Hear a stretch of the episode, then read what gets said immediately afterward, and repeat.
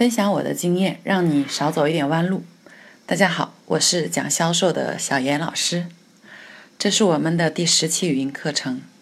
从今天开始呢，我们将来解读一本世界巨著，并且呢，从中学习相应的销售必备技能。这本书的名字呢叫《人性的弱点》，可能大家并不陌生。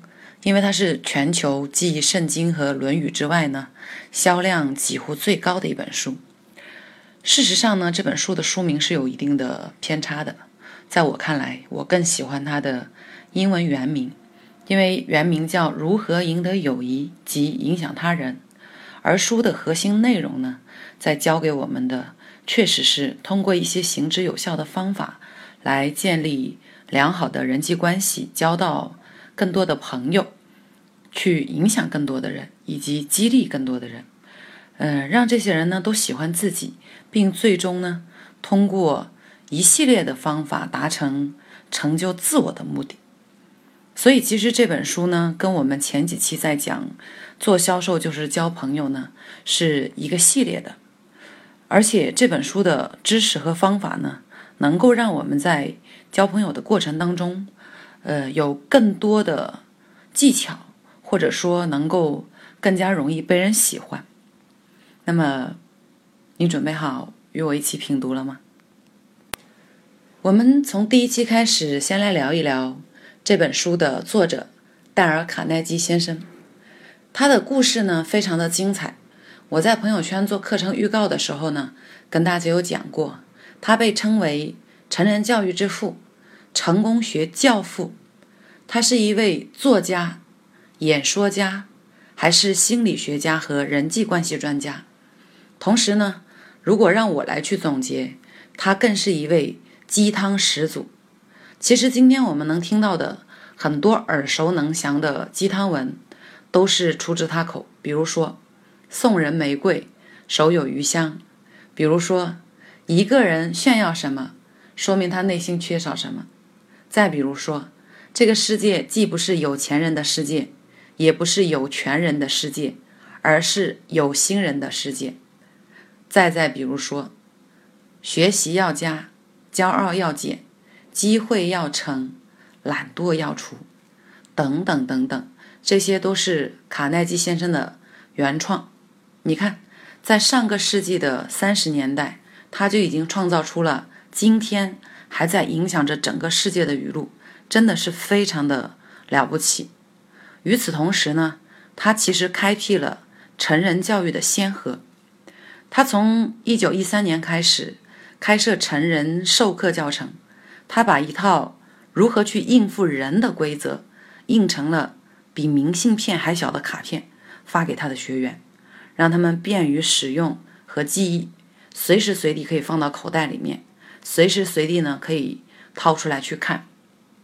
在那个时代呢，其实从我们培训的角度来去看，他已经开始采用了非常有效的培训教育手段，他也是独此一人。后来呢，他的这些技巧被很多人认可，并且被很多人推崇，于是他就在这个过程当中，呃，创造出了更多的学习卡片，并且收集整理起来。印刷成册，通过了多年的经验和研究以后呢，最终诞生了我们今天看到的这一本巨作《人性的弱点》。实际上呢，它有很多的作品啊，比如大家可能听过《沟通的艺术》《人性的优点》啊，《伟大的人物》《美好人生》等等等等。他所有的作品呢，都围绕一个核心，就是。如何能够去通过一些方法影响他人，以及如何令自己的人生变得更加的美好？他的教学的风格呢，也是经常以大量的普通人通过努力取得成功的故事来去唤起了很多陷入低迷的人的斗志，最终呢激励他们取得非常辉煌的成就。所以其实呢，他的全部作品。都是真正实践过以后完成的。最为人称颂的就是我们要讲的这一本《人性的弱点》这本书的英文原名呢，应该叫《如何赢得友谊及影响他人》。他用清晰的脉络向我们教授了三种为人处事的基础的观念，六种让人喜欢你的方法，十二种领导别人的技巧，还有九种影响改变他人的策略。不得不说呢，我在读过以后，觉得它真的是一一本非常非常实用主义的书。嗯，可能一听这个题目，中国译过来的人性的弱点，很多人会觉得，哎，会不会是那种心机有一点重，然后，嗯，陈词滥调、口号学的书呢？真的不是。这本书读完以后呢，一定是可以有很多实际应用的方法的。那么。我相信呢，如果大家能够去跟着我们的语音课程一直往下收听的话，这本书有可能会成为你一生一生当中偶遇到的最好的一本书。而且呢，通过持续的学习，你真的有可能成为一个人见人爱、花见花开的人。为了让大家对作品和作者有更加立体的认知呢。我研读了卡耐基先生的生平事迹，究竟他是如何成为一名时代巨匠，如何通过一系列的努力，最终成为了可以影响几个世纪的伟人呢？其实用我们当下流行的话来讲，他真的也是一名逆袭的屌丝。关于他的逆袭历程呢，非常有意思。不得不说的事情呢有四件。第一件关于他的童年。其实很多伟人在童年的时候呢，都有一些所谓的比较神奇的事件哈。那关于卡耐基先生的童年呢，实际上是稀松平常的。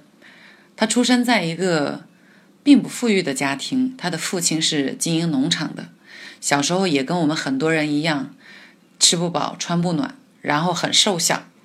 可是他又长了一对与他的身材不太相符的大耳朵，所以经常遭到同学们的取笑。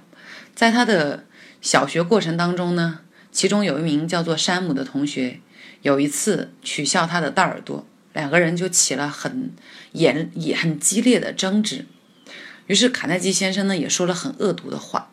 这个时候山姆就被激怒了，就冲着他喊说：“总有一天我会切掉你的大耳朵。”好，这件事情呢对卡耐基先生的一生都有影响。他成年以后回忆起来说。当时山姆跟他讲完以后，他几天几夜都没有睡好觉。他每天晚上呢都会担心，在他睡着以后，山姆会来切掉他的大耳朵。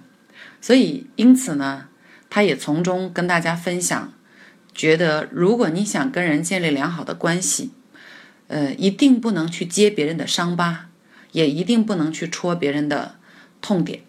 这是他童年的事件。那到后来中学的时候呢，他们家。条件不好嘛，所以他经常穿打补丁的衣服。依然呢，学校的同学就取笑他，说他穿的衣服打的补丁很丑，他就很伤心。回家以后跟他的母亲哭诉，说为什么他们要这样对待我呢？我应该怎么样才能，呃，让他们不欺负我，不取笑我呢？他的母亲说：“那你就要想一想，做什么样的事情可以令他们佩服并且尊敬你啊？”而不是去为自己穿的衣服破不破烂而感到沮丧。从这句话我们就能听出呢，他的母亲是一个非常乐观的人。也有另外一件事情可以论证这一点哈。呃，有一次呢，他经营他们家经营的农场呢被洪水冲毁了，那他的父亲呢就跪地开始说啊，上帝呀，为什么你要这样对待我？为什么你就是不能够帮一帮我？接下来我该怎么办啊？农场的作物都被摧毁了，这一季又没有收成了。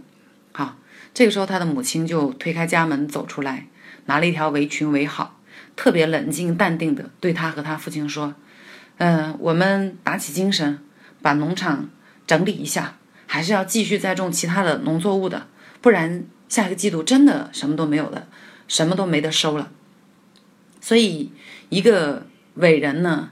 他能够成为激励和影响别人向正面去走的这样一个人的巨大的原因，来自于他有一个非常乐观积极的母亲。那后来呢，他也认真的努力的学习，于是进入了大学。在大学的过程当中呢，有一件影响了他一生的事情，应该说把他推上了演讲大师和嗯成功学大师道路的一件事件。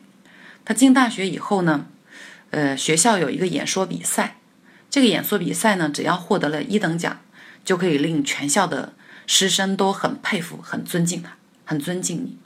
所以卡耐基先生一想，对啊，我就应该去做一下尝试，于是他就报门报名参加了。可能很多人会想，哎，会不会是一战成名？哈，没有这样子的事情。卡耐基先生呢，经过了十二次的失败。到第十三次，才通过一篇叫做《童年的回忆》这样子的演讲题目，获得了冠军。也因此呢，通过不断的尝试失败和重新去面对呢，他发现自己未来的道路就应该是往演说及教别人去演说这个上面来去讲。应该说，拉开了他作为演说专家、成人教育专家的。这样的序幕。最后一件事情呢，就是，嗯，在他大学毕业以后，他做了很多份工作，嗯，做过推销，然后呢，做过老师，最终呢，他找到了一个教会的会长，说服他，帮助他开启了成人的演说班。当时有很多的商界人士来去参加，啊，通过他的一些方法的传授呢，这些人呢。都在演说技巧上、公众发言的这种影响力上有了很大的进步，因此才造就了他最终成为演说大师、作家、人际关系学家、心理学家的最终的这个结果。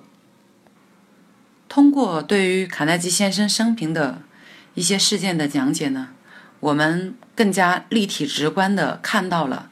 巨人的养成，然后也相信呢，因此对于他为什么能够成为成功学大师呢？每个人都有了一个更深的认知。其实我认为的就是，一个人只有不断的去体验和勇敢的去尝试，才能找到属于自己的道路，并且呢，走出有自己风格特色的未来。正如有一个汽车品牌的广告语是这样说的：“如果你知道自己要去哪，全世界都会为你让路。”好了，同学们，这就是今天关于这本书的开篇介绍。希望你听了以后呢，会有兴趣来了解和学习他的这一本巨作教给我们的具体的方法。下一期呢，将为大家带来的是。人际关系建立的第一条基本法则，叫做：如果你想采蜂蜜，就千万不要捅蜂窝。是不是听起来觉得很有意思呢？那么，已经在我们公众平台的同学呢，下周不见不散。还没有的同学可以及时的关注，或者呢，你也可以添加小严老师的个人微信：五幺二幺七幺五六八。虽然我不一定陪聊，但是呢。嗯，你可以有更多的对我的了解，并且呢，可以收取更多更有价值的课程提示。那今天的内容就是这样啦，谢谢你的认真收听，我们下周见。